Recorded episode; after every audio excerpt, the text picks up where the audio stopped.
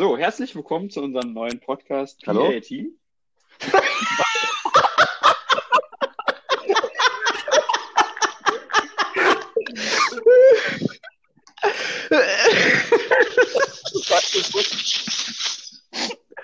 Genialer Start.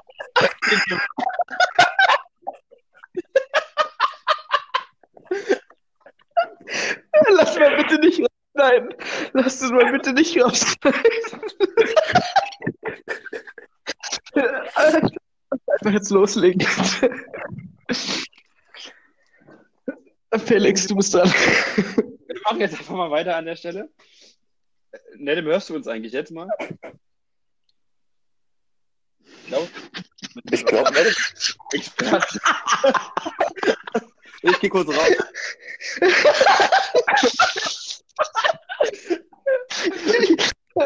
Ja, ich kann nicht mehr. Hier Junge, wenn wir, das alles, wenn wir das alles drin lassen, ist das ja der Horror, Alter.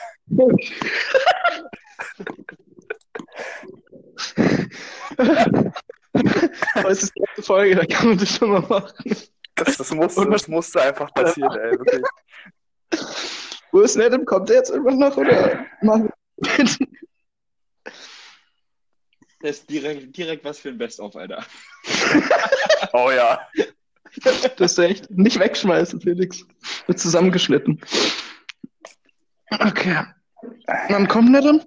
Man kann hier in der App übrigens auch Hintergrundmusik einlegen, aber also die in der App drin ist. Ich glaube, dass wir da keine lizenzrechtlichen Probleme bekommen. Okay, Das ist krass. nicht Hin- da nur finden. Hintergrundmusik, sondern auch Musik am Anfang so irgendwie. Mhm. Mhm. Okay, das wäre schon mal nicht schlecht. Hintergrundmusik.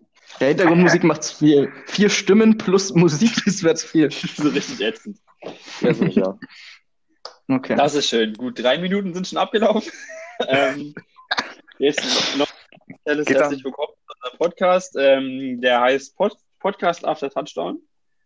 Äh, mein Podcast über die NFL, über Football in Amerika, für die neuen Hörer von uns. Ähm, Digga, die wenden wir uns gar nicht. Die, die fangen wir, wir fangen mal kurz an mit einer kleinen Vorstellungsrunde, die so abläuft, dass ich alle vorstelle.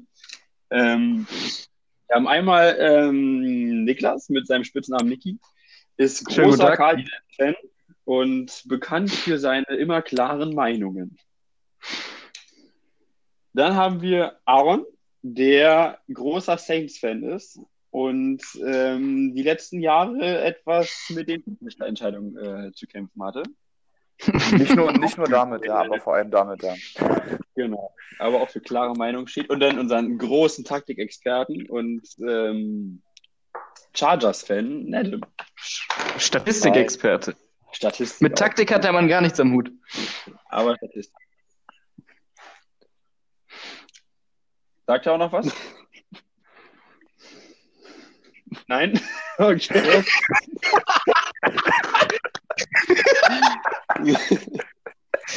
Okay. Weiter. Weiter im Text. Ich bin Felix, ich bin großer Ravens-Fan. Ähm, ja, ist eigentlich alles gesagt. Ich werde versuchen, ein bisschen durch diese Sendung zu moderieren und wir kommen tatsächlich direkt zum ersten Thema. Wir haben uns entschlossen, diese Woche keine News zu machen, weil das haben wir jetzt nicht so wichtig empfunden.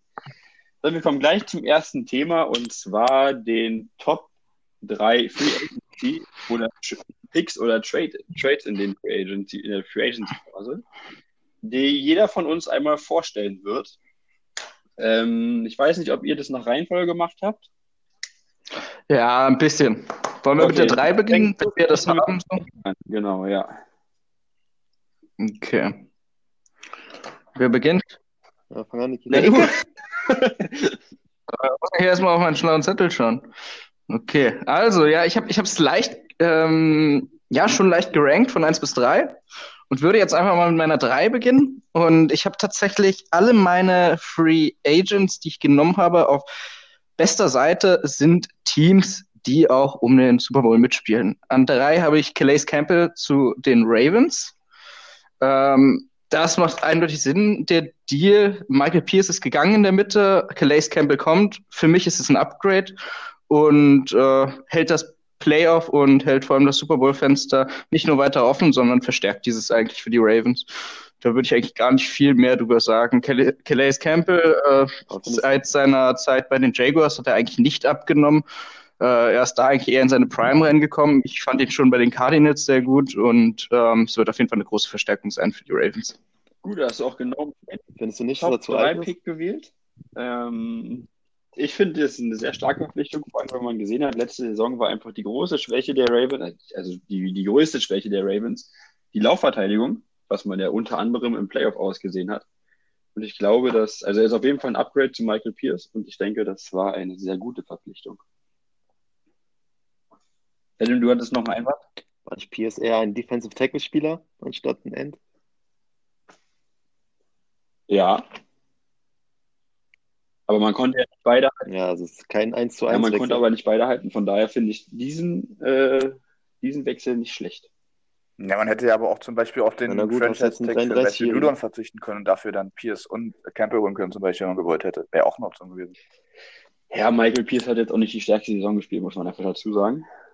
Ähm, Aber er ist sechs Jahre jünger. stimmt. Aber anscheinend haben die Ravens nicht gesehen, dass sie ihn noch brauchen. Gut, wir kommen zum Top 3 Pick oder zum 3 Pick von Aaron.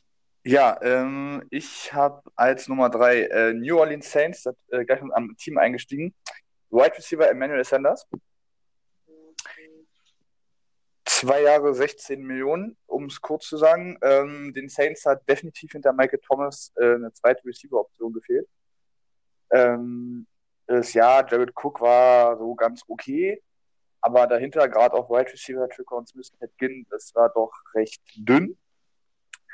Und Sanders ist halt auch einer Ja, moin, der ich war kurz raus. sowohl ja, hi. Ich, ich habe Emmanuel Sanders genommen übrigens. Ja, das ist meine Nummer zwei, wollte ich nur ganz kurz ja, meine sagen. Nummer Meine, drei. Ähm, wie gesagt, Sanders passt perfekt auch in die Saints Offense rein, die ja vor allem mittlerweile ja aufgrund von Alter und Arm vor allem hier kurze mittlere Pässe spielt. Äh, Sanders kann halt sowohl wie auch Michael Thomas im Slot und Outside spielen. Und wenn man sich jetzt mal durchliest, so während er so in der Mitte des Feldes zu verteidigen ist, Michael Thomas, Emmanuel Sanders, Jared Cook, Evan Kamara, da sind Traquan Smith. ja, der ist ja eher auf Outside, aber die klar, also generell jetzt mal für die, für die Mitte des Feldes mit Jared Cook, Michael Thomas, Emmanuel Sanders, Evan Kamara, das wird schon schwer zu verteidigen für viele Defenses, behaupte ich mal. Wer meinst du, wer geht in den Slot? Nee, im Slot wird, denke ich, vor, also ich denke, sie werden Sanders und Thomas immer mal wieder wechseln, dass der eine Outside und der andere im Slot spielen wird. Und Mhm. ich denke, Traquan Smith wird, äh, sieht auch Ted Ginn außen eingesetzt. Ähm, ja, und ansonsten hast du ja auch noch Jared Cook als Tight End, der auch äh, letzte Saison immer neun Touchdowns und 705 Yards hatte, was jetzt auch nicht so schlecht ist. Äh, ja, Latavius Murray ist auch noch eine Waffe, die man nicht unterschätzen sollte. Also ich finde, die Saints Offense hat da nicht viele Schwächen. Und ja, das Receiver-Problem, was sie da hatten hinter Thomas, haben sie meiner Meinung nach sehr gut ähm, ja, damit erstmal gelöst. Optimal gelöst, optimal. Zwei-Jahres-Vertrag, 18 Millionen war das, wenn ich das richtig in Erinnerung hatte. 16, 16, ja. 16 Millionen, okay, 8 Millionen im Jahr ist völlig gut. Äh, Sanders dürfte jetzt Anfang 30, 31 in etwa sein. 33, glaube ich, ja. Ja, zwei Jahre mehr. Ja, aber also ich meine, wenn er die 870 Yards, die er bei den 49ers hatte, nochmal ungefähr Wir das reicht gesehen. Also, Ja, richtig. Wir haben es gesehen. Der war auf jeden Fall ein- einer der, der wichtigen Teile und es war ein guter Trade von den 49ers. Bitter für sie, dass sie ihn nicht halten konnten. Und ich denke auch, ist auf jeden Fall, äh, gibt Thomas da auf jeden Fall, nimmt ihm einige Last ab äh, im. Receiving Game. Und ich und denke auch, es war ein optimaler Transfer. hat sich auch nicht verschlechtert, was seine Super Bowl-Ambitionen nochmal angeht, nachdem es letztes Jahr nicht geklappt hat mit den 49ers. Äh, hat er auf jeden Fall auch Verbessert. eine Chance diese Saison. Sogar noch verbessert wahrscheinlich, ja. Habt ihr gehört, warum er nicht zu den Packers gewechselt ist? Oder nicht zu den Packers, äh, Hau raus. weil er einfach kein kaltes We- Wetter mag? Das ist bei den Packers aber ein starkes Argument. das ist ein Argument. beim Superdome spielen. Gut, dann kommt drei, Nummer 3 Pick von Adam. Warte, ganz kurz. Aaron, haben die, haben die da Fußbodenheizung im Stadion? Oder? Nein, aber ich meine, wenn ich die Wahl habe, im November Outdoor und Dezember Outdoor in Green Bay oder Indoor zu spielen, ist natürlich schon, äh, ne? Ja, gibt's sowas eigentlich? Und das ist noch einmal Norden Ja, oder ja, ja, ja. Wird- macht schon, macht schon was aus. Wobei er davor, warte mal, aber bei den Broncos ist jetzt auch nicht so warm, wo er die, den Großteil seiner Ja, Karriere stimmt, verbracht hat, das oder? stimmt. Da oben. Deswegen will er ja nicht da wieder hin. Okay, aber Ich glaube aber, es macht okay. tatsächlich einen Unterschied aus, ob du auf so einem Kunstrasen spielst, wie jetzt tatsächlich bei den Saints, oder ob du auf einem normalen Rasen äh, spielst, wie bei den Packers oder so. Da gibt es, glaube ich, schon Mhm. Unterschiede tatsächlich. Das kann sein. Aber Ja. wie groß die sind, kann ich dir jetzt auch nicht sagen. ja.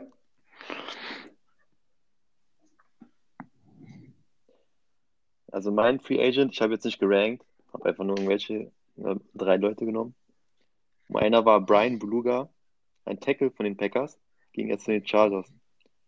Für den klassischen Deal, den es dieses Jahr gab, von 30 Millionen Mhm. für drei Jahre, den gab es schon Mhm. ein paar Mal. Ja, habe dazu eigentlich ist ein No-Brainer. Die O-Line der Chargers war halt das Problem. Einer der, ist ein sehr guter Tackle bei den Packers gewesen. Ich habe hier eine Statistik rausgefunden oder gelesen. Mit Beluga hat Rogers 7,2 Yards pro aber der- versucht. Heißt der, Ohne der ist Bulaga, oder? 5,8. Brian Bulaga. Ja, okay, ja. Ja.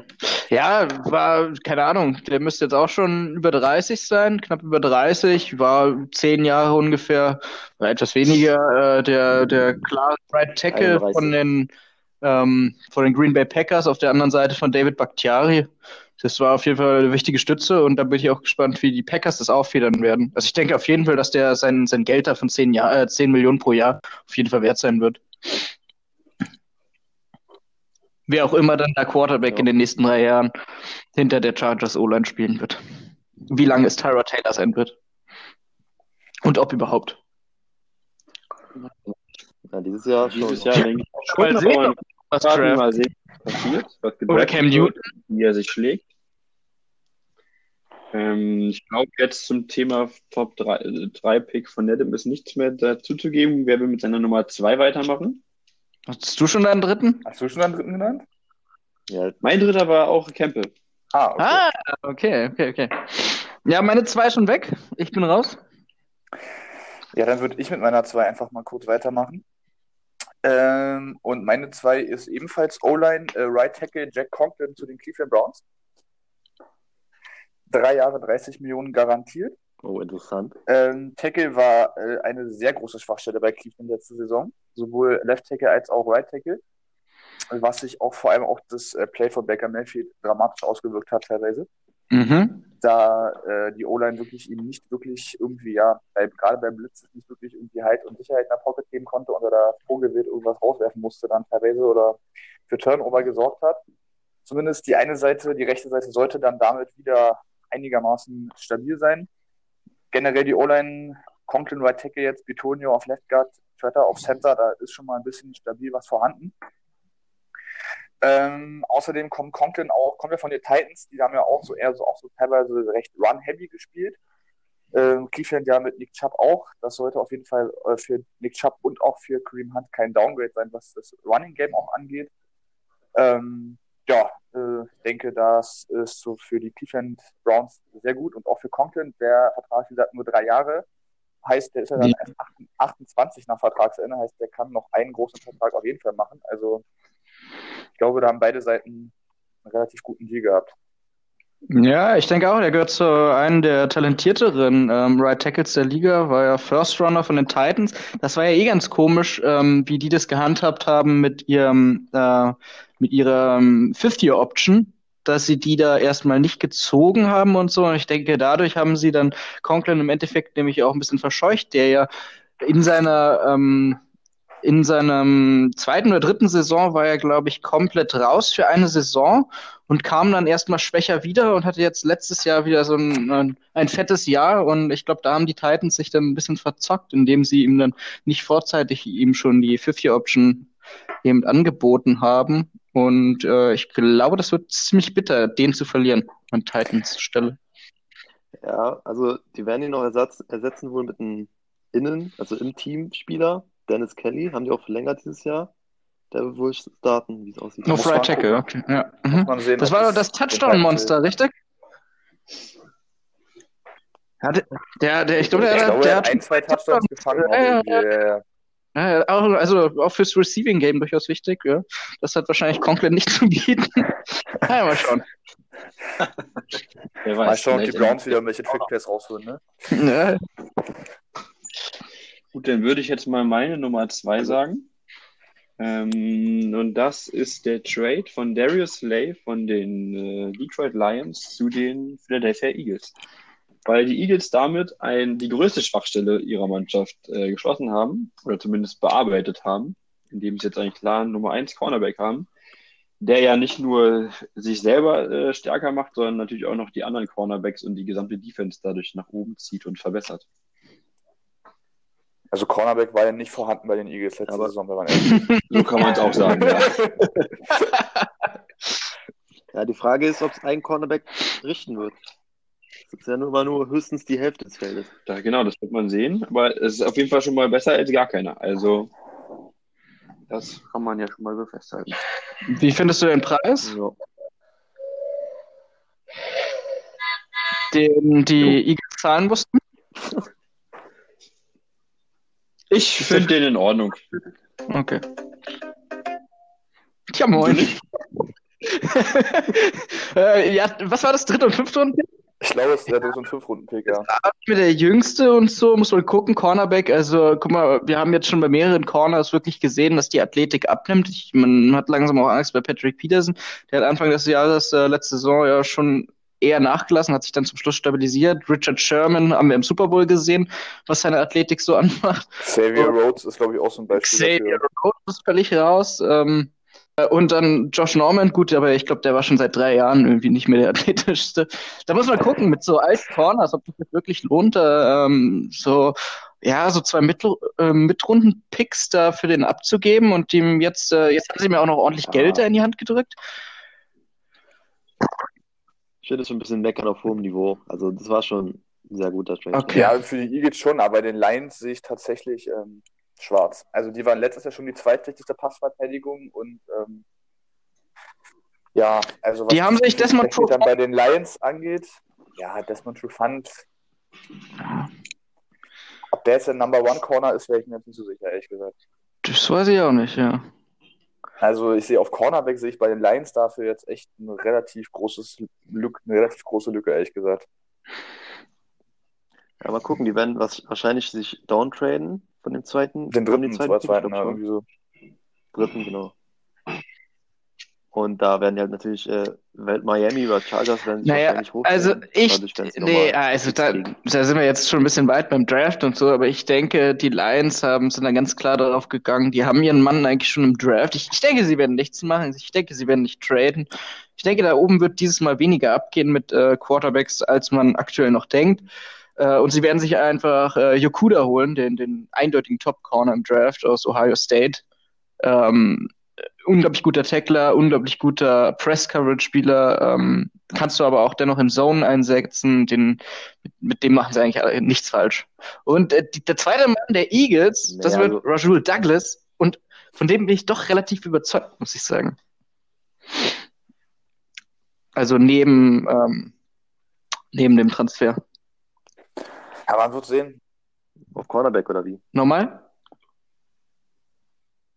Ja, auf der Cornerback-Position. Ja. Cornerback 2 Position wird Also Douglas. zumindest in der eigenen Division müssen sie abgesehen von Mario Cooper nicht so viel verteidigen, was das Passspiel angeht, auf jeden Fall. Ja, und ob Murray Cooper wirklich äh, so ein Top-Receiver ist, ist nochmal eine andere Sache. Das ist auch ein anderes Thema. Okay, also meine Nummer zwei ist Gurley. Das ist halt, wie, an, wie die anderen meiner Picks sind es Low-Risk, High-Reward-Deals, also 6 Millionen für ein Jahr, das, da kann man nichts falsch machen. Ja, Gurley, wenn er von der Verletzung zurückkommt, er hat, ist er natürlich Top 3 Running Back, kann man nicht anders sagen. Er geht zu seiner Heimat nach Georgia, wo er auf dem College war. Also ich glaube, Heimat ist immer sehr wichtig für Spieler. Das ist, glaube ich, so ein mentaler Vorteil für viele Spieler. Ich glaube, dadurch könnte er noch einen Boost haben. Und die O-Line der Atlanta Falcons ist auch nicht so schlecht wie die von den Rams jetzt hier. Das auf jeden Fall. Und sie haben viel investiert. Das ist ja jetzt die Offense, äh, die theoretisch sich aus äh, ausschließlich First-Round-Picks äh, zusammenstellen lässt. Ja, haben ja letztes Jahr auch zwei O-Line gedraftet in der ersten, ja. Richtig, die komplette rechte Seite, die wird ja für Gurley auch nicht unwichtig sein. Und natürlich ein großes Upgrade von Ito Smith. Da kann man, das man nicht leugnen. Das, das stimmt Kein Ito wobei Smith-Fan. Das, das, das Fragezeichen ist, glaube ich, echt ins Knie. Ne? Also ich habe jetzt vorhin gelesen, dass Ja. er immer noch keinen Medizintest machen konnte aufgrund Ja, der ja, richtig, Situation. ja. Dank Heißt, Covid. weißt tatsächlich echt nicht, äh, was mit diesem Knie ist. Das wissen nur die Rams und er selber wahrscheinlich. Ja, wobei man vielleicht auch, also eine, ich glaube, das ist einfach so eine Krankheit, wo man nicht genau sagen kann, wie sie ausgeht. Also und wie, zu wie viel Prozent man noch mal zur Altersstärke zurückkommen kann und ob es eben überhaupt noch geht. Das wird sich aber alles im nächsten Jahr zeigen. Ja, auf jeden Fall der klare Nummer 1 Running Back sollte er, wo ja auch der Monte Freeman jetzt weg ist, auf jeden Fall sein in Atlanta. Das wird sich zeigen, richtig. Und die Falcons sind jetzt eh nicht im Playoff-Fenster, die können jetzt einfach ein bisschen ausprobieren, äh, ob mit Ryan ihr Quarterback sein wird, mit dem sie nochmal den Super Bowl angreifen, denke ich eher auch nicht. Deswegen ist eigentlich wirklich wahr. Also, mit dem, wie du meintest, äh, äh, kein hohes Risiko sind sie damit eingegangen, äh, vernünftiger Deal und warum nicht einfach mal ausprobieren. Und, und theoretisch, er ist echt noch jung. Ja, ein Hometown Ja, und er ist gut. 25, also ob man's, also man denkt das ja gar nicht, der spielt schon gefühlt echt schon deutlich länger in der NFL, aber theoretisch kann er noch fünf Jahre spielen auf gutem, echt gutem Niveau, wenn, wenn er gut zurückkommt, aber das wird sich zeigen. Und das ist ja auch das, was wir gesagt haben. Es ist ja wenig Risiko und ein möglichst großer Gewinn kann auch dabei rausspringen. Gut, dann kommen wir jetzt zum Nummer 1 Pick. Bin gespannt, ob wir uns da vielleicht nochmal doppeln oder vielleicht verdreifachen. Aber äh, ich würde mal jetzt vielleicht Adam nehmen, der startet. Ja, also ich habe Newton. Er wu- wurde zwar noch nicht von jemandem ge Uh. also gesigned, aber ich denke halt einfach, der ist der Spieler, der in der Free Agency von allen Spielern, die gesigned wurden und noch nicht gesigned wurden, mit dem höchsten, der der einzige MVP, glaube ich. Und auch der einzige, der vielleicht diese Form erreichen kann, wieder.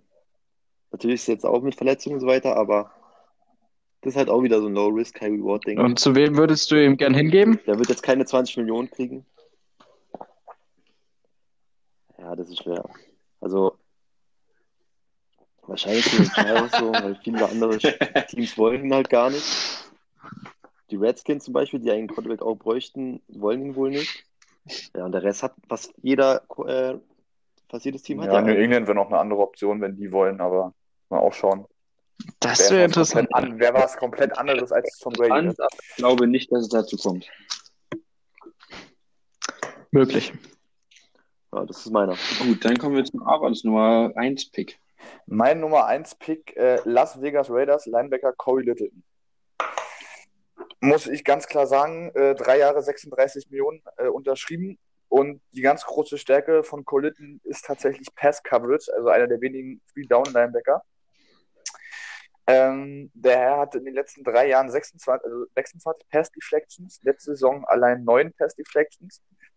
Und äh, die Quarterbacks hatten gegen ihn eine Completion Percentage von 71,8 Prozent. Also, das ist für einen Linebacker sehr, sehr, sehr gute Stats auf jeden Fall. Vor allem, wenn man bedenkt, dass äh, die Raiders letztes Jahr ähm, irgendwo aufgeschrieben. Generell waren sie die acht schlechteste Secondary oder Passverteidigung und hatten allein 68 Receptions mit 20 Yards oder mehr gegen sich.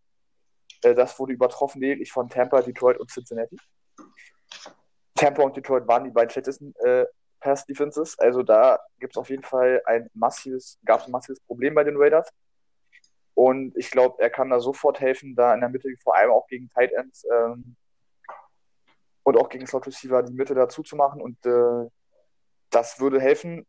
Ähm, das könnte dann eventuell, wenn alles optimal läuft, so ein bisschen im Vergleich zu dem besten Team, was diese 20 plus Yards Receptions angeht, das waren die Bills. Die hatten nur 34 gegen sich.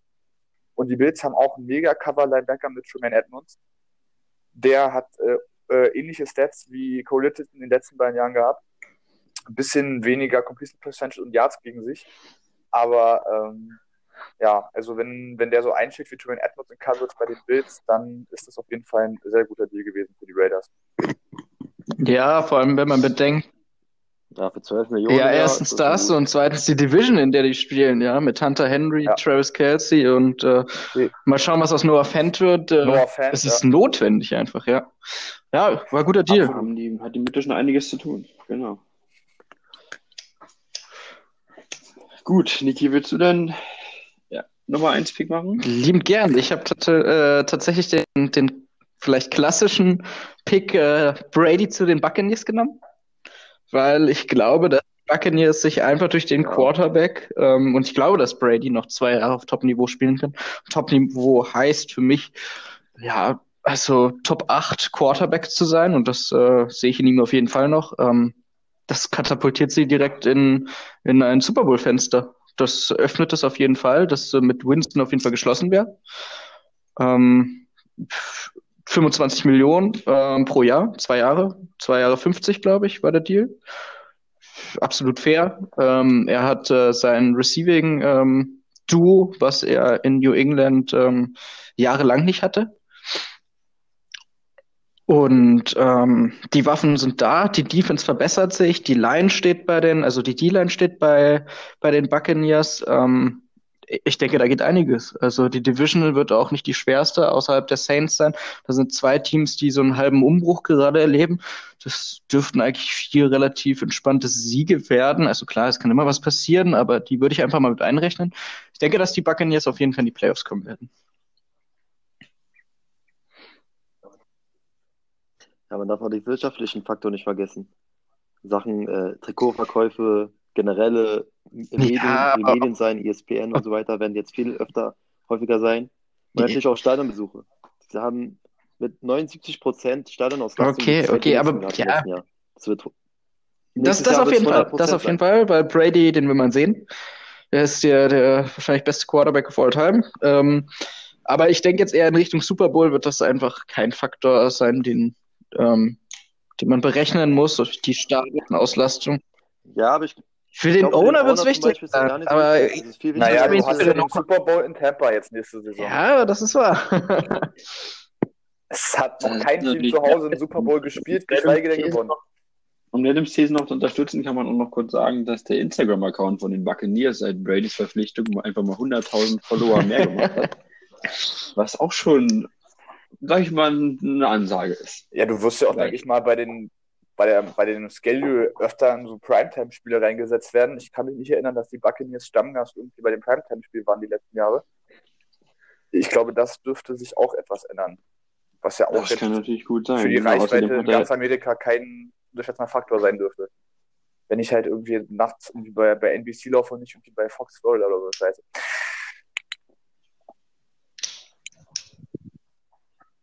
Felix, was ist dein Mein Pick ist, ich dachte, den hätte, hätten auch andere. Ich habe erst überlegt, ihn nicht zu nehmen.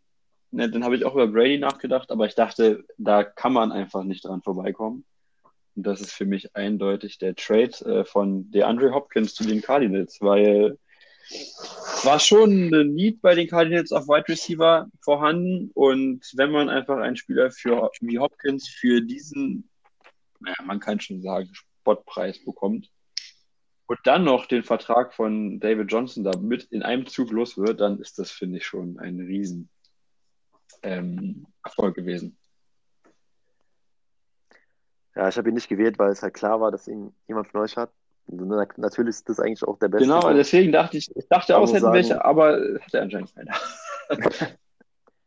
Der GM und der Trainer von den Texans war einfach komplett dumm.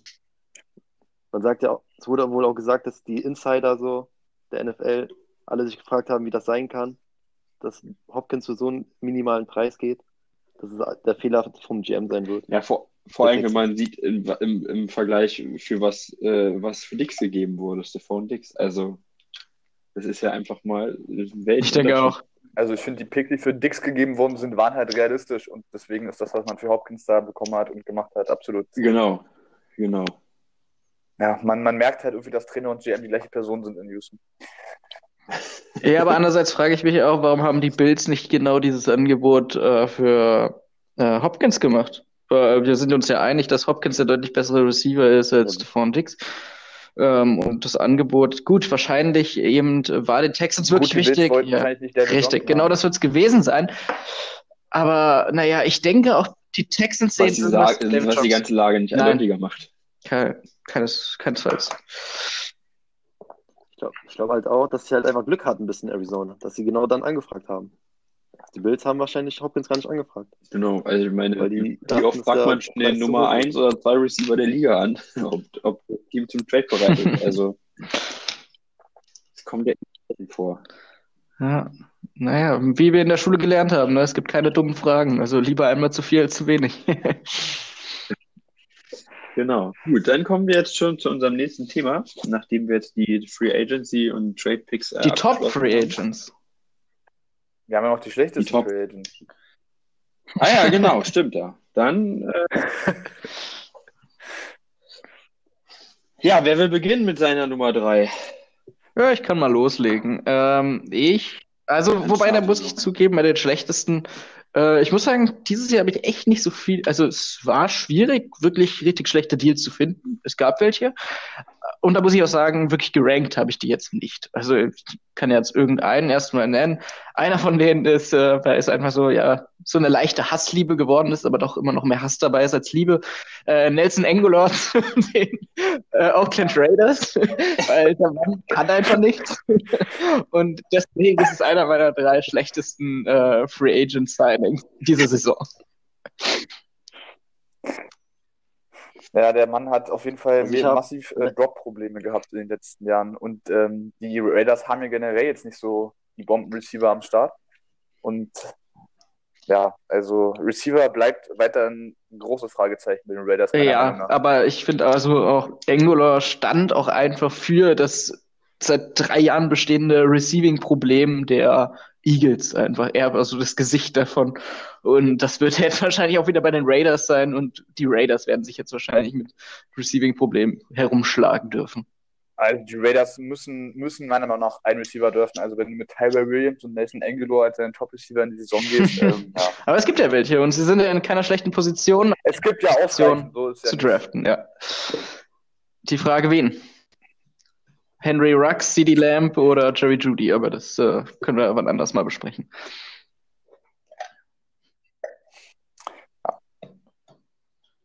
Ja, ich kann einfach mal weitermachen. Also ich- ähm, ich habe die jetzt auch nicht irgendwie gerankt, die Wie bitte? Natürlich.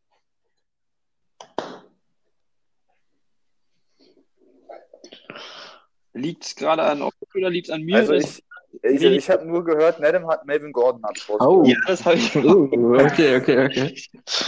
Ähm, solange Nedem nicht sprechen kann, können wir ja darüber. Achso, doch, kann er. Okay, dann bitte. Hab kurz Probleme gehabt. Ist natürlich auch wieder so ein Ding. Man hat schon Lindsay und Freeman. Freeman ist okay, jetzt nicht der Beste, aber Lindsay ist nur ein guter. Und für 8 Millionen für den Gordon, das hätte man auch Ja. woanders investieren können. Bin ich voll dabei. Ja, ich finde, Gordon hat es halt auch total verpokert mit seinem Holdout und jetzt mit dem Deal und so. Also hätte er mal das Angebot der Charters angenommen letzte Saison, er wäre, glaube ich, besser dran. Hatte er eins? Ja, Er hatte eins. ja, Ja. über 10 Millionen, ungefähr 10 Pro Millionen. Jahr? also besser Ah, lol, Alter. Ja, okay. pro Jahr. Gut, Aaron. Ja, also ich, ich habe den Need jetzt, ja, ich, noch kurz dazu, ich habe den Need bei den Broncos jetzt auch nicht gesehen, warum sie jetzt irgendwie drei Running Backs brauchen, die, ja, ist jetzt nicht ganz nachvollziehbar für mich, aber gut, die werden irgendeinen Plan haben. Ja, äh, ich habe äh, jetzt auch kein Ranking nach dem besten oder schlechtesten, also wer jetzt der aller, allerschlechteste war aufgestellt. Für mich gab es tatsächlich, also ich werde es jetzt nicht alle sagen, aber es gab so fünf Deals, die für mich tatsächlich rausgestochen sind, mit denen ich nichts anfangen kann. Ich werfe jetzt einfach mal ins Rennen äh, Jimmy Graham, Tight End Chicago Bears. Ja.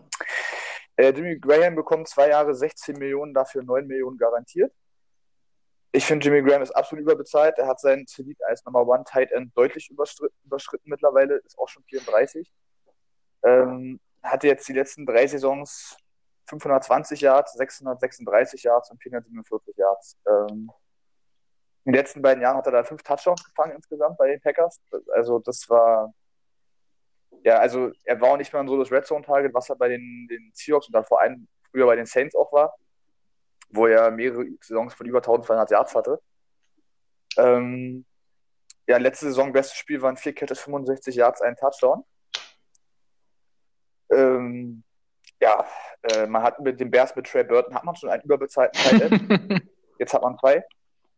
ähm, ich frage mich auch, wie sie scouten. Ich meine, man spielt jetzt, hat er hat jetzt zwar gegen, den, äh, gegen Graham gespielt letztes Jahr. Er hat letztes Jahr überragendes, überragendes Spiel, einen Catch bei vier Targets für null Yards gemacht gegen die Bears. Ähm, ja, ist für mich jetzt nicht ganz nachvollziehbar, was man jetzt mit Jimmy Graham da machen möchte, aber ja, die Bears hatten eh nicht so die berauschende Offseason die letzten Jahre und ich glaube, das reiht sich dann nahtlos ein in diese Reihe. Da ist nichts hinzuzufügen. Genau, gut, dann mache ich mal meinen. Bei mir ist es der Trade von den Bears für Nick Foles, weil ich den Zeitpunkt erstens schlecht gewählt finde, ähm, weil man Nick Foles meines Erachtens auch noch in, weiß ich nicht, fünf Monaten hätte haben können für den gleichen Preis. Und man jetzt durchaus mal zum Beispiel abwarten können, hätte können, ähm, einen Medizincheck mit ähm, vielleicht einem Cam Newton zu machen, wie der so drauf ist. Und ich glaube nicht, dass Nick Foles nochmal zu der Stärke zurückkommt, die er mal hatte.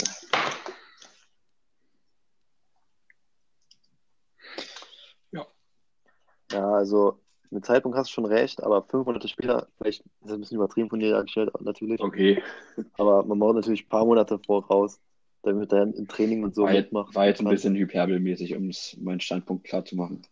Aber nach dem Draft wäre es auf jeden Fall noch gegangen. Genau. Oder auch im Draft, ja. Oder auch im Draft, richtig, ja. Ja. Ich habe noch Whitworth, der Tackle von den Rams. Der ist jetzt schon 38 und hat einen für drei Jahre verlängert. Also, keine Ahnung, was du dabei dachten. Wie, wie soll der einen 24-Jährigen aufhalten? Der- Nur mit seiner Größe wird das machen. aber- Ja, aber er ist immer noch der beste O-Liner der Rams, also. ich kann schon irgendwie Also, wenn wir jetzt auch nachvollziehen. noch verloren hätten, dann wäre es richtig. Ja, denke ich mir auch. Also klar ist der nicht mehr der Jüngste und kann vielleicht kein Spieler mit sonderlich viel Talent jetzt, das noch irgendwie zum Vorschein kommen könnte, aber er ist konstant seit, seit wahrscheinlich 20 Jahren.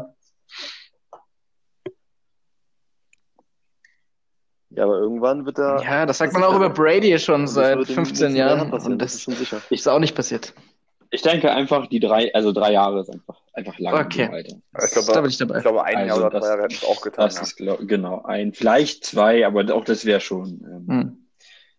riskant gewesen. Gut, jetzt haben wir alle unsere Nummer drei oder so halb Nummer drei. Ich habe keine mehr. Du hast gar keine mehr. Ah ja. Also ich, Okay. ich habe auf jeden Fall noch ein paar. Ja, ich habe ich hab noch könnte. zwei. Ich glaube sogar, dass wir einmal den gleichen haben. Den haben nicht nur wir beide wahrscheinlich jetzt gleich. Jetzt bin ich mal gespannt. Okay. Ähm, vielleicht mache ich mal kurz weiter mit meinem zweiten. Mach Das ist so richtig, so richtige Reihenfolge ist es eigentlich nicht bei mir, außer der erste. Hier ist es tatsächlich das, was ich gerade eben schon angesprochen habe, und zwar nur diesmal von der anderen Seite, dass die Texans für David Johnson getradet haben. Äh, das, ja, das ist eigentlich, ja, was muss man dazu noch sagen? Der Johnson die letzten Jahre weitaus nicht überzeugt.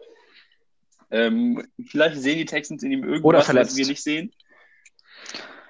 Ja, gut, oder verletzt. Aber ich, also für mich, also ein klarer Fehler. Und auch hier kann man dann umdrehen, für welchen Preis sie ihn geholt haben, ist halt einfach ein Witz.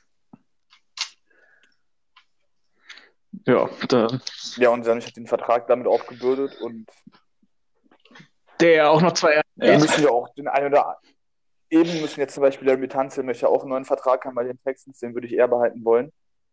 An deren Stelle, also. Der auch schon ein ziemlich Mal hohes sehen. Angebot abgelehnt hat jetzt. Also, 20 Richtig. Millionen will er, ungefähr. ja.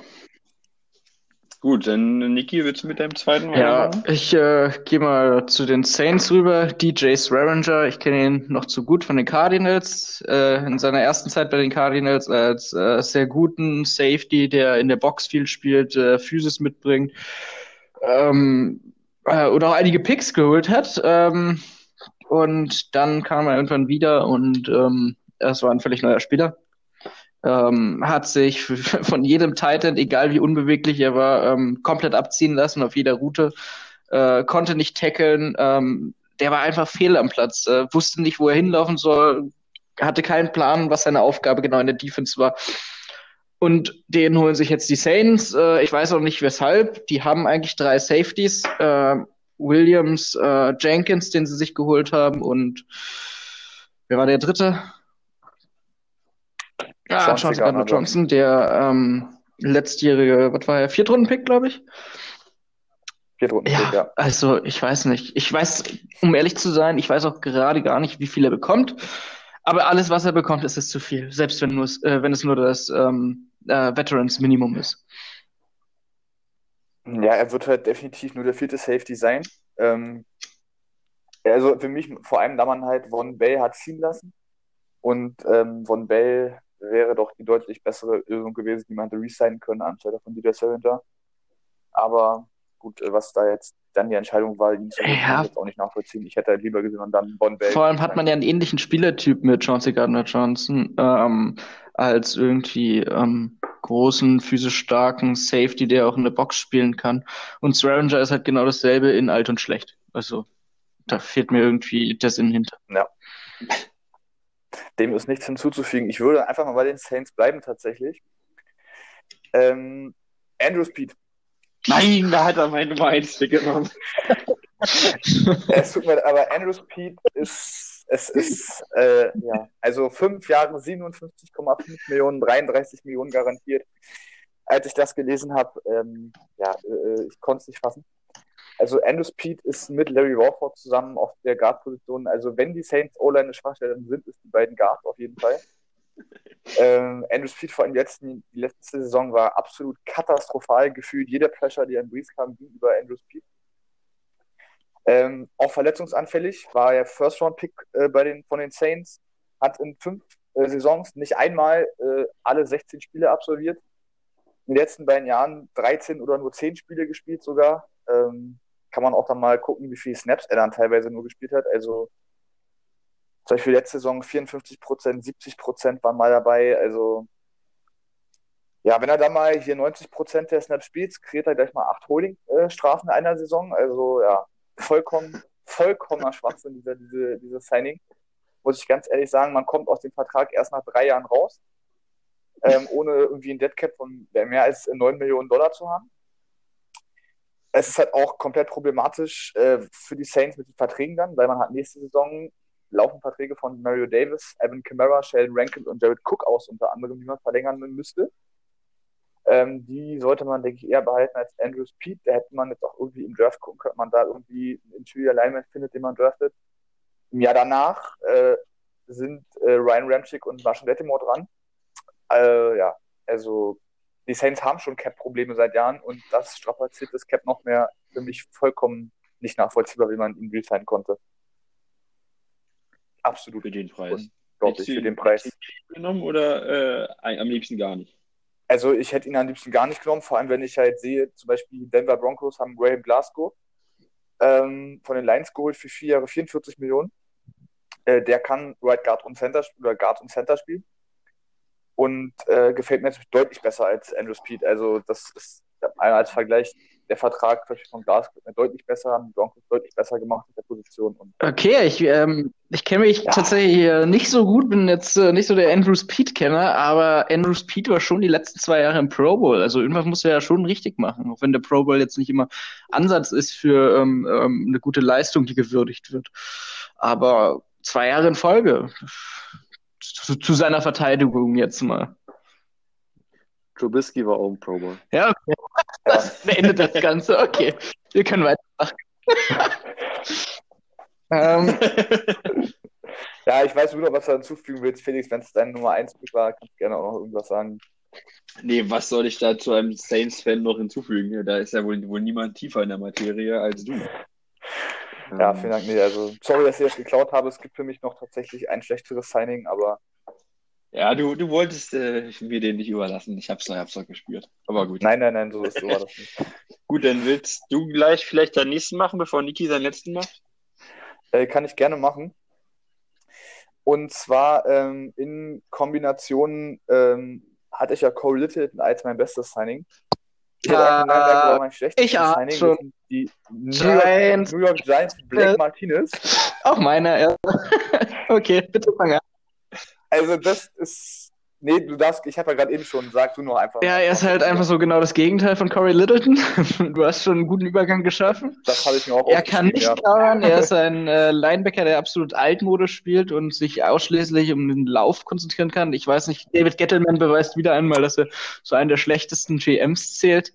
Ähm, und einen, einen ausschließlichen, eigentlich Two-Down-Linebacker, der, der ausschließlich eigentlich gegen den Lauf halbwegs funktionieren kann, ähm, 10 Millionen im Jahr zu bezahlen, das ist einfach äh, ja ein Witz.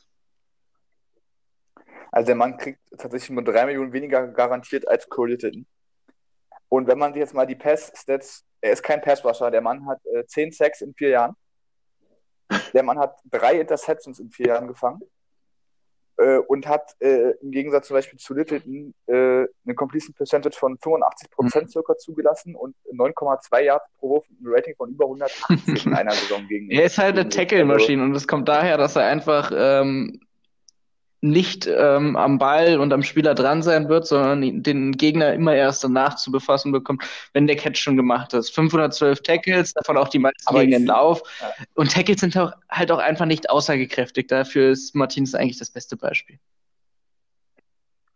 Also ich sehe es halt nicht, warum ich einem Linebacker, der, also die Giants haben die größten Needs in Coverage und Pass Rush. Man hat ja zum Beispiel Leonard Williams, Dexter Lawrence, hat man ja schon so ein bisschen was gegen, hat man ja schon gegen den Lauf. Nicht schlechte Spieler aktuell. Und den Need habe ich jetzt nicht gesehen, also ist für mich nicht verständlich, der Vertrag. Das ist, naja. Ja, Ich sehe den Plan in New York nicht, wenn ich ehrlich bin. Jo.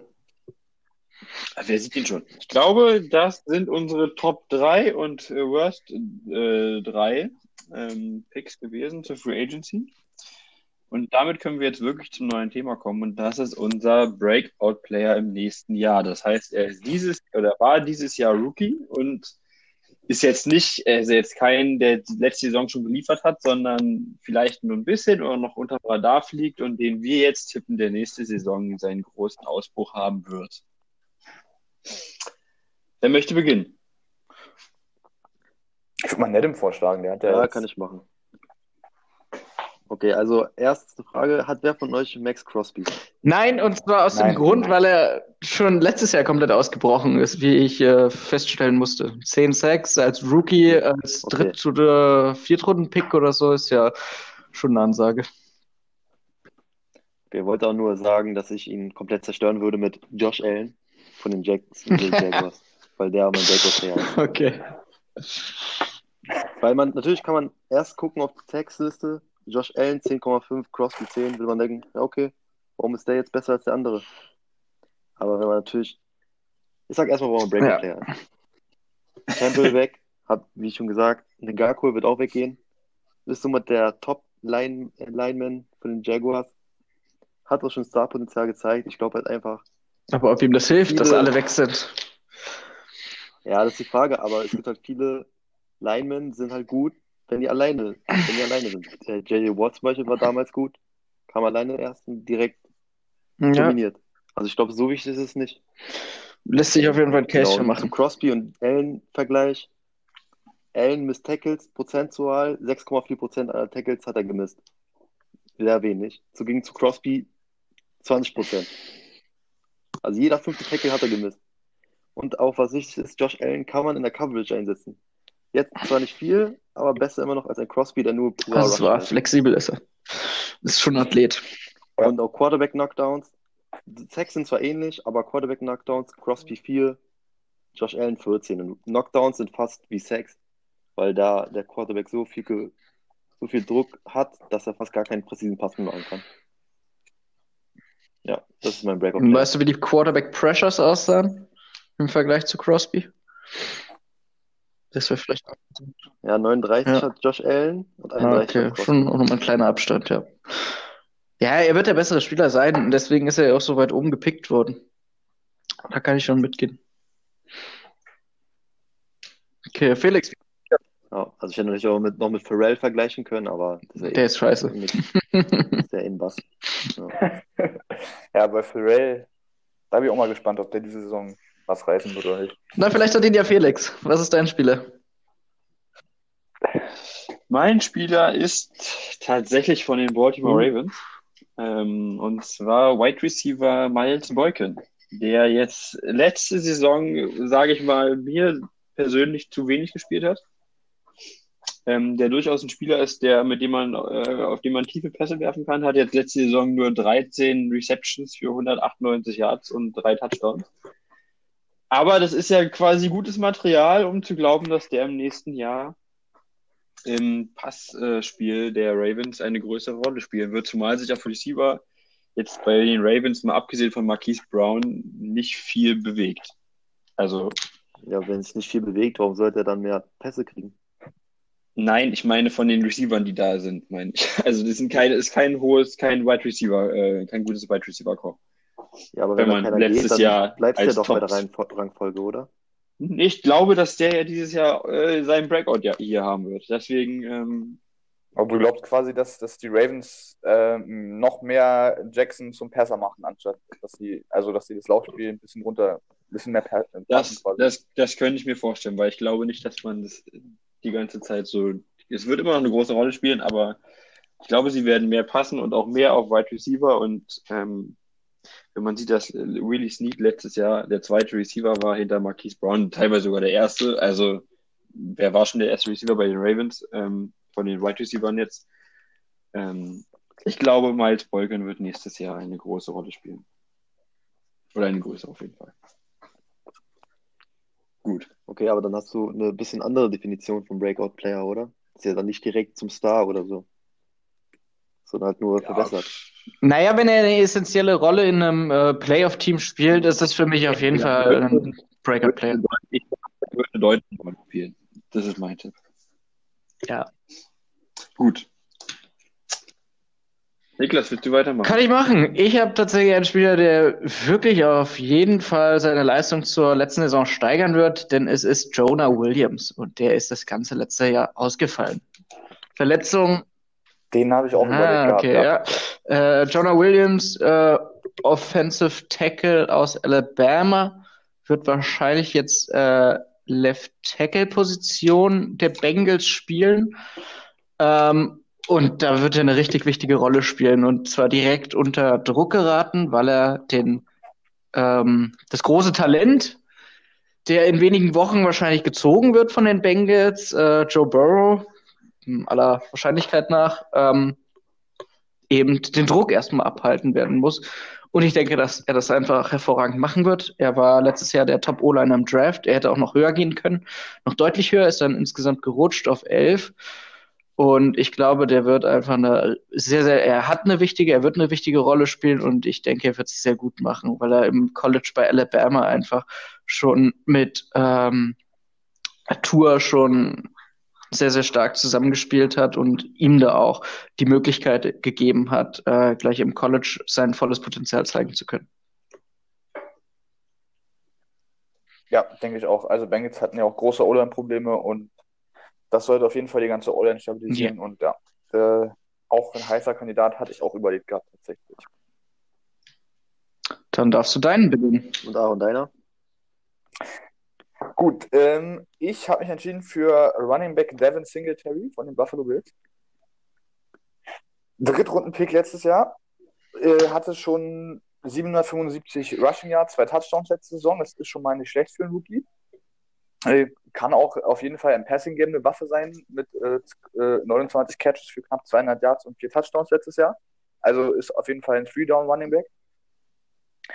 Und der Grund, warum ich einfach denke, dass er diese Saison noch besser sein wird, ist einfach, dass halt die Bills äh, Frank Gore nicht geresigned haben und er damit quasi der absolut Number 1 Running Back sein sollte in Buffalo. Ähm, durch Gore sind letztes Jahr, also Gore hatte letztes Jahr 166 Rushes für knapp 600 Yards, die quasi Singletary geklaut worden sind. Also theoretisch. Ob er ein Ausflüge gemacht hätte, weiß man nicht, aber quasi so 166 Läufe, 170 Läufe, die er übernehmen könnte noch. Und damit wären wir dann schon bei über 1200 Yards ungefähr, so rund roundabout. Ja, also ich denke, damit Singletary, die Bills Offense ist auf jeden Fall nicht schlechter geworden in den letzten Wochen. Äh, würde, würde Josh Allen auch sicherlich helfen, wenn sie auch ein gutes Running Game und noch besseres Running Game haben. Und ich denke, Devin Singletary wird auf jeden Fall über 1000 Yards auf nächste Saison und eine tragende Stütze werden. Das ist schon mal eine Prediction. gefragt, warum er so wenig spielt. Ich könnte auch, also ich denke, eine These, warum er so wenig gespielt hat letztes Jahr, war halt sein Passblocking. Das ist natürlich sehr wichtig immer, wie gut ein Running Back im Passblocking ist. Die Frage ist ja auch, wie gut er darin sein wird, wenn er der erste Running Back mal sein wird. Ja, aber es ist ja nichts, was man irgendwie nicht trainieren könnte, wenn es eine, noch eine Schwäche sein sollte. Das weiß ich jetzt Ja, na nicht gut, aber er ist ganz 1,70, genau, aber- ziemlich klein. Da kann den Linebacker ziemlich stimmt umwerfen, auch wenn er gut blocken kann, in der Theorie. Der ist nur 1,70? Ja.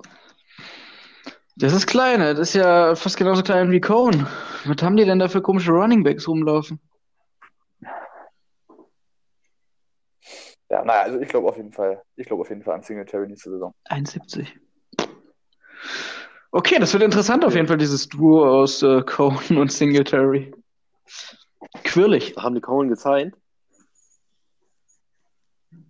Da haben wir eine, oder? Felix, wie geht's weiter im Text? Genau, jetzt wo wir alle unsere ähm, Breakout-Player im nächsten Jahr gesagt haben, kommen wir jetzt zu unserem vorletzten geplanten Punkt. Und das ist die, äh, die Diskussion über das, ähm, darüber, dass in der nächsten Saison mehr Playoff-Teams gibt und die Playoff-Sitzverteilung ein bisschen geändert wurde.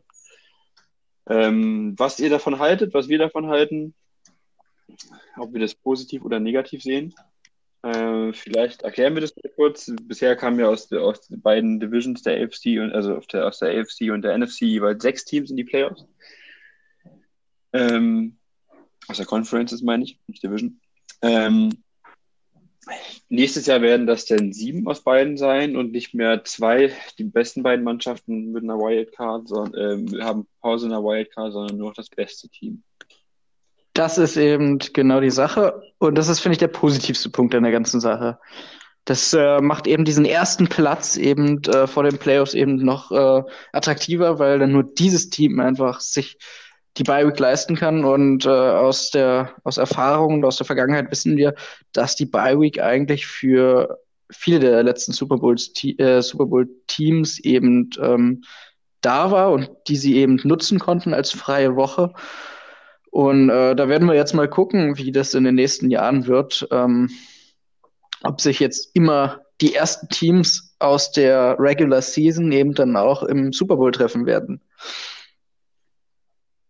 Also in den letzten Jahren war es ja auch häufig so, dass er tatsächlich der 1 oder 2 Seed der jeweiligen Conference im Super Bowl geschafft hat. War schon ein Vorteil, einer Wildcard nicht spielen zu müssen. Und kann, muss man sehen, ob das tatsächlich jetzt dann den Nummer 2 Seed benachteiligt, sagen wir mal so das dazu führt, dass wir mehr Number One Seeds haben oder, oder nicht. Das ist tatsächlich eine spannende Frage, wie sich das entwickeln wird. Ich, muss man sehen. Ich finde es auf jeden Fall spannend, da schon mal ein Playoff-Team mehr. Ja. Und die Wildcard-Spiele sind ja auch immer eigentlich ziemlich geile Spiele, um ehrlich zu sein. Ja, also du merkst schon direkt, das ist schon was anderes als Nicht-Playoffs. Äh, das waren häufig echt attraktive Spiele in den letzten Jahren. Und wenn wir da jetzt noch mehr von bekommen, ist das ja erstmal nichts Schlechtes. Die Sache ist halt, ob dann die Qualität abnimmt der Playoffs einfach. Ja, das ist Fakt. Das wird sicher Das ist sein. halt die groß, also das ist halt die Frage, die glaube ich nicht. Muss halt gucken, ob du jetzt, es kann halt sein, dass du mehr Teams, die halt irgendwie mit 10 und 6 knapp nicht reingekommen sind, haben jetzt auch eine Chance, mehr rein, nochmal reinzukommen. Aber du kannst halt auch noch mal ein zweites 8-8-Team oder sowas. Also auf jeden Fall. Halt, dieses Jahr wären es die Rams gewesen und die äh, Pittsburgh Steelers, die noch reinkommen wären. Wäre das für euch jetzt also die Pittsburgh Erhöhung äh, gewesen oder eher ein Nachlass? Also die, Pitts die Pittsburgh Steelers hätte ich definitiv ja, nicht die wollen. Die Rams letzte Saison. Gut. Also die Chiefs die gegen die Steelers, wenn ich jetzt richtig verstehen würde, hätten gegeneinander gespielt. Und es wäre ganz klar, was da passieren würde. Also es wäre voll langweilig Spiel gewesen. Also, das hätte ich mir nicht mal angeguckt. Judo Schmidt-Schuster hätte Kendall voll auseinandergenommen, wäre für 13 und 164 Yards gegangen und zwei Touchdowns. Und die Steelers hätten die Chiefs geschlagen. Na klar, mit Chase der würde zurückkommen. Na klar, mit der, mit der Das vielleicht nicht. mit Devin Hodges oder Mason Ganz egal. Ja, mal schauen. Also man kann jetzt mal zumindest im letzten Jahr sagen, da wäre es wahrscheinlich qualitativ nicht wirklich positiv gewesen. Aber ich denke, ja, das kommt ja die Conference an, finde ich. Also du hast in der NFC halt, ich finde, die NFC hat halt meist die stärkeren Teams als, also in der Breite als die AFC in den Playoffs. In der Breite, ja. ja. gut, ich meine jetzt rein theoretisch vom, vom letzten Jahr, da steht ja nun mal fest, wer da reingekommen wäre, die hätten jetzt die Qualität nicht wirklich angehoben. Nein. Genau. Angehoben auf keinen Fall. Aber es kann natürlich auch sein, dass irgendein Team äh, spät startet in die Saison, ein paar Niederlagen und dann erst kommt und dadurch doch noch in die Playoffs kommt und dann in den Playoffs überzeugt. Man also eigentlich also... sollte ich es gut sehen, weil die Cardinals werden nächstes Jahr genau das Team sein, was zusätzlich reinkommen wird. Jetzt mal eine kleine Bold Prediction. Also ich finde halt, du hast jetzt halt Oh.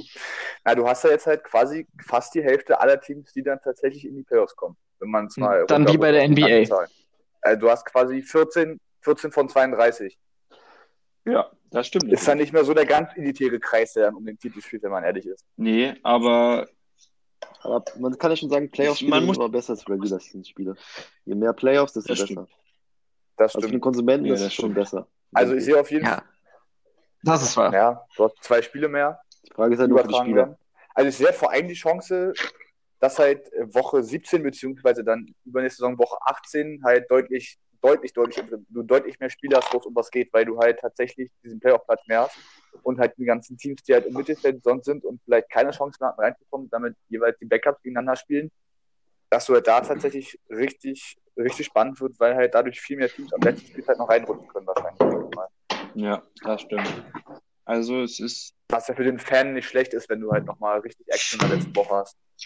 Ja, und vor allen Dingen für die Fantasy-Spieler ist das auch nicht schlecht, wenn in der letzten entscheidenden Woche da nicht einfach die Backups spielen. Ja, du hast recht. Und das ist natürlich ganz wichtig. Deswegen befürworten wir das. Weil ein Was die Footballspieler, was sie wirklich spielen wollen, ist vollkommen egal. Eigentlich ja. Deswegen Im Endeffekt geht es doch eh nur um die. Fans. Ja, Damit. genau. Ich bin, ich bin ja immer gespannt, wie sie das machen mit den, mit den, mit den, mit den Spielen. Also du hattest ja immer zwei Spiele am Samstag und zwei am Sonntag. Ob sie jetzt da drei, drei Spiele machen? Äh, steht schon fest, glaube ich. Tripleheader oder so. Tripleheader am Samstag.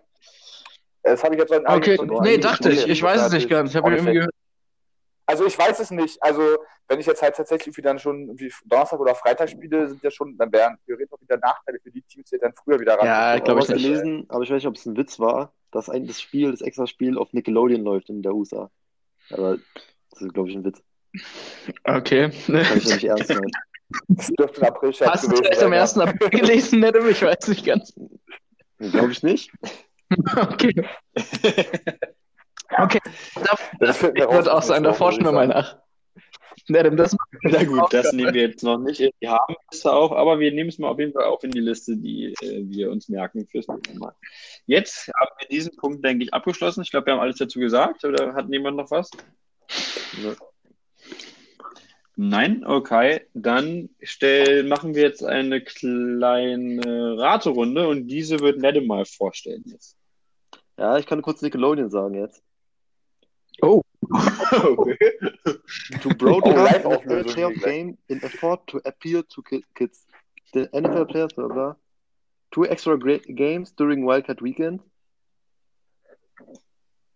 Ah, guck mal, äh, es wird auch NBC und CBS geben, aber das werden nicht die einzigen Networks sein in den USA. Also Nickelodeon kriegt wohl so extra.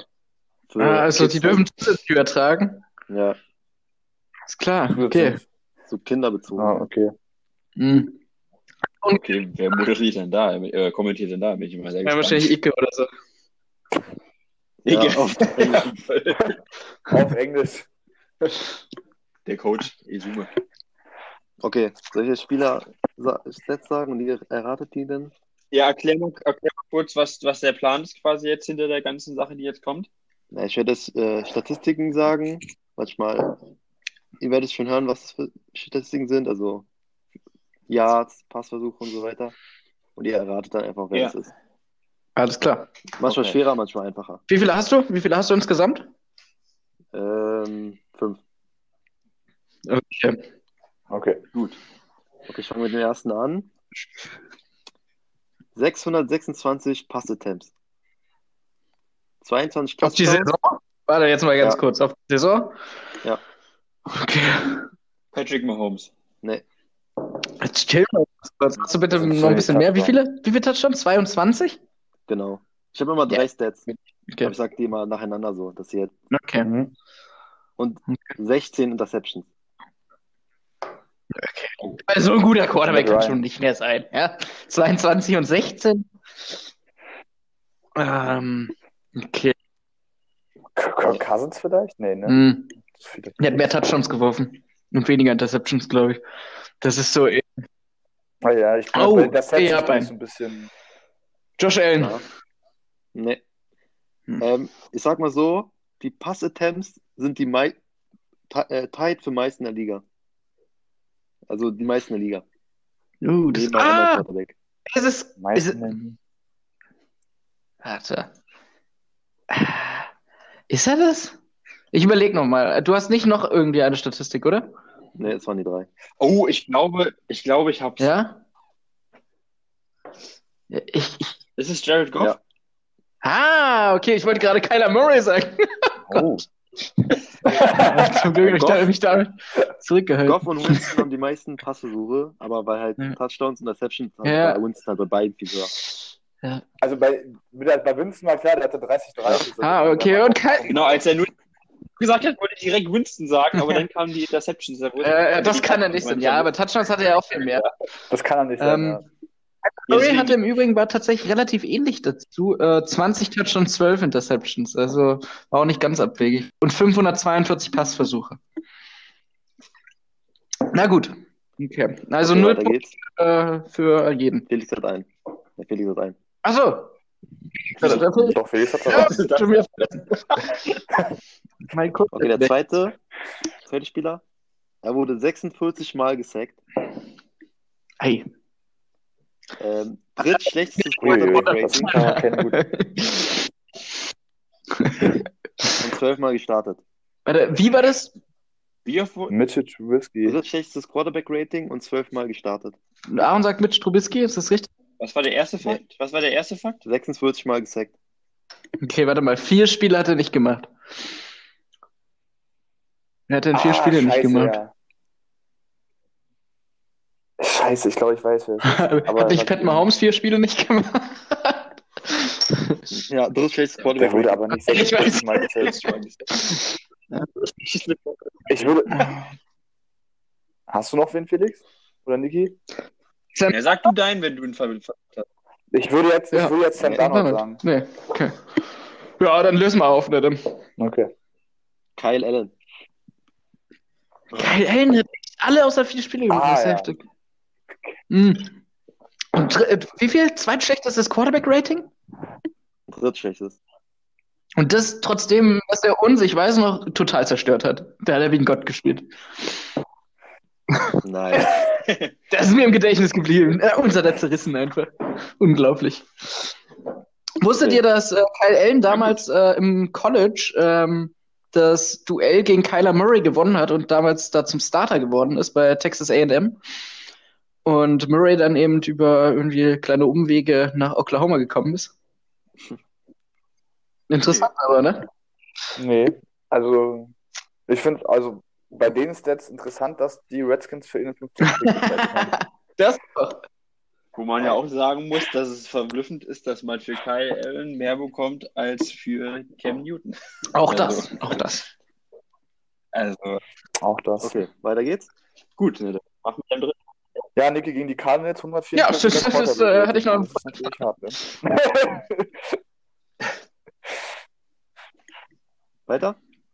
Ja. Okay. Die meisten Receiving Yards ohne Pro Bowl. Also der, der meisten Receiving Yards ohne dass der Pro Bowl in den Pro Bowl kam dieses Jahr. Okay. Äh, Puh. Interessant. zwei Das ist heute schlechteste Quarterback Catch- Edition oder wie? Nee, nee, Receiving. Receiver. Ah, receiving. Receiving. Das Das ist ich Receiver, jetzt das ist schon. Receiver Okay. wahrscheinlich. Weiß nicht warum. Okay. Zwei schlechtester. Eine Ah, ich weiß es. Oder? Devante Parker. Ja. Ja, das weiß ich. Was waren die anderen Stats? Was waren die anderen Stats? Zweitschlechtester Catch Percentage in den Top 25. Alles klar, da wäre ich ja nie aufgekommen dadurch. Und halt AFC dann halt. Ja, okay. Ja, Ja, okay. Das, das weiß ich tatsächlich, weil mein Vater mir die Statistik vorgelesen hat. genau die. Okay, jetzt kommt Mhm. einfacher. Nummer zwei in Tackles for Loss. Nummer drei in Forced Fumbles. Und den dritten sage ich noch nicht, das ist so einfach. Den dritten Stat. Ähm, Aber die ersten, kannst du da wenigstens irgendwie eine, eine Zahl sagen? Ja, Nummer zwei in Tackles for Loss und Nummer drei in Forced Fumbles. Ja, aber wie viele Tackles so los und wie viele Fumbles? Hm. Hm, warte. Okay. Chandler Jones. 19 Tackles for Loss. Und sechs Forced Fumbles. Hm. Okay, ich sage auch den letzten Stat. Nick Bosa? Nummer, Nummer eins in Sex. Bobby Wagner? Bobby Wagner? Ja. Okay, Shaquille Barrett. Krass. Okay, interessant. Und Gibt's dann noch einen? nur den Franchise Tag gekriegt.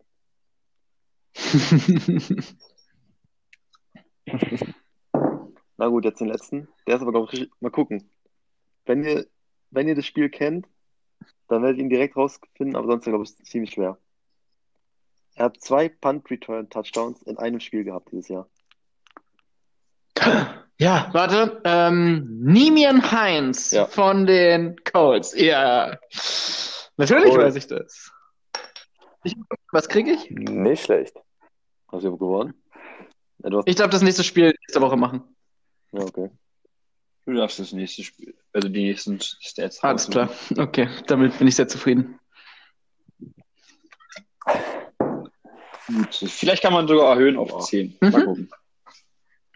Wir sind gespannt. Gut, ich glaube, dann ist zur ersten Folge eigentlich alles gesagt. Ähm, wir sind tatsächlich über die Stundenmarke gekommen. Hatten wir jetzt so vielleicht gar nicht erwartet, aber es lief ja dann doch relativ leicht von der Hand. Ähm, wir, wir, laut Plan haben wir nächste Woche die nächste Folge. Das Thema steht noch nicht ganz fest, aber wir werden uns bestimmt wieder eine gute Auswahl raussuchen. Und dann verabschieden wir uns hiermit und sagen bis nächste Woche. Howdy. Ciao. Ciao, ciao.